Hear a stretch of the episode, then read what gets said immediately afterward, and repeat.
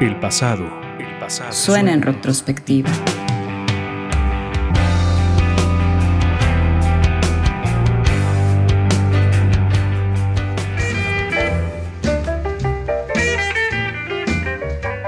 Uno de los músicos y guitarristas más importantes de la historia. Parteaguas para la música y para el blues. El sonido que logró es inconfundible. A través de un par de notas puede hacerte sentir un sinfín de emociones, contarte una historia, hacerte vibrar. El maestro, el rey del blues, B.B. King.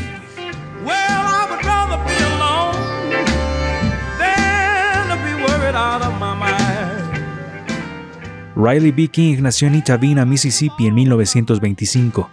Como la mayoría de niños de color en esa época tuvo una infancia difícil, trabajando desde muy pequeño y sufriendo las carencias y la segregación racial por parte de las comunidades blancas en Estados Unidos. El blues lo acompañó desde ese entonces, escuchando los cantos de los campesinos en las grandes plantaciones, donde el trabajo al aire libre y en soledad les permitía cantar lo que quisieran.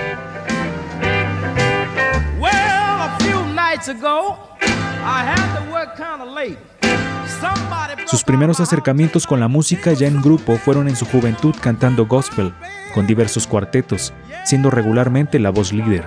Uno de esos cuartetos se llamaba Los famosos cantantes de gospel de San Juan. También disfrutaba de tocar en las calles y pequeños lugares de la avenida Church en Mississippi.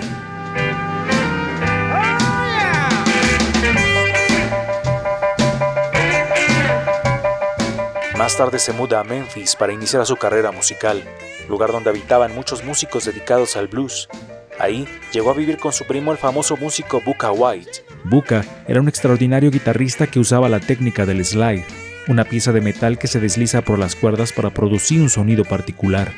Esto influenció mucho al joven King para su estilo, que posteriormente desarrollaría. Él mismo comenta que no tuvo éxito para dominar el slide, pero desarrolló una técnica para intentar emular ese sonido. Así nació su característico vibrato en la guitarra.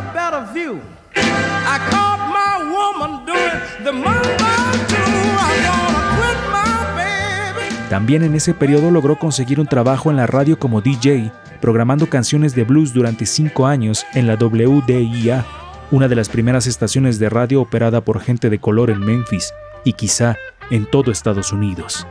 También ahí nació su sobrenombre.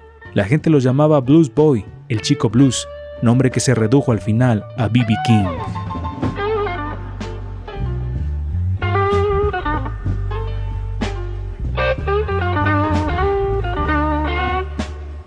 1949 sería el año en que B.B. King grabara su primer disco con el sello Bullet Records, uno de los más grandes en ese momento.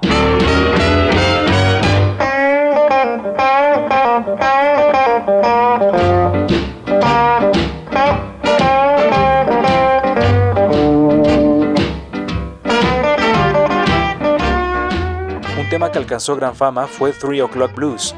En ese momento, y con esa canción, su carrera tomó un impulso enorme.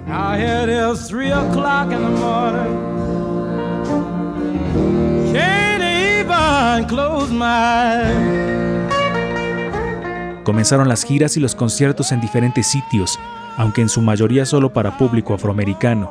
B.B. King trabajaba más que nadie, todos los días del año, sin descanso. Las giras se volvieron su hogar.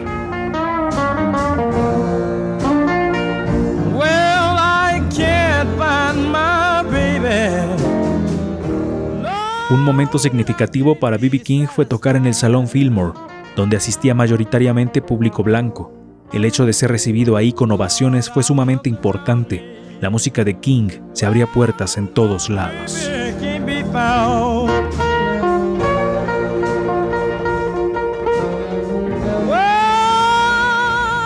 Uno de los discos más importantes en su carrera, de acuerdo con la crítica musical y muchos artistas, es Life at the Regal, un disco grabado en vivo donde se puede apreciar el increíble talento, la pasión y todo el potencial del rey del blues. Un álbum favorito entre grandes músicos y fanáticos de B.B. King.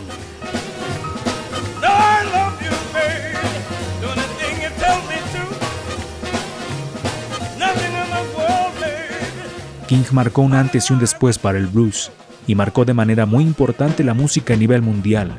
Un hombre que ha dejado un legado que jamás podrá ser borrado de la historia. Una nota Una sola nota se necesita para saber que estás escuchando al rey del blues, acompañado siempre de su inseparable guitarra Lucille, B.B. King. La retrospectiva en ruido de fondo.